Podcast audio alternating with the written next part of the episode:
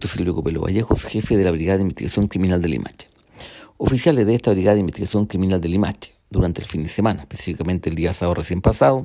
alrededor del mediodía y previa instrucción de la fiscal de turno, se constituyeron en el Centro de Cumplimiento Penitenciario de Gendarmería de la comuna, logrando la detención por el delito flagrante de infracción a la ley 20.000, específicamente por microtráfico, de una mujer de 25 años de edad.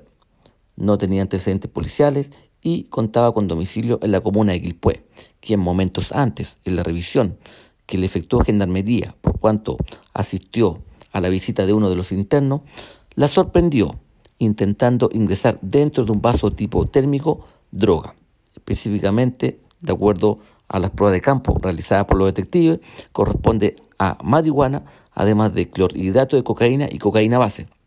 además de otras 24 pastillas y otras que ya había molido. Asimismo, se le encontraron en una de sus carteras tres cigarrillos artesanales de cannabis sativa.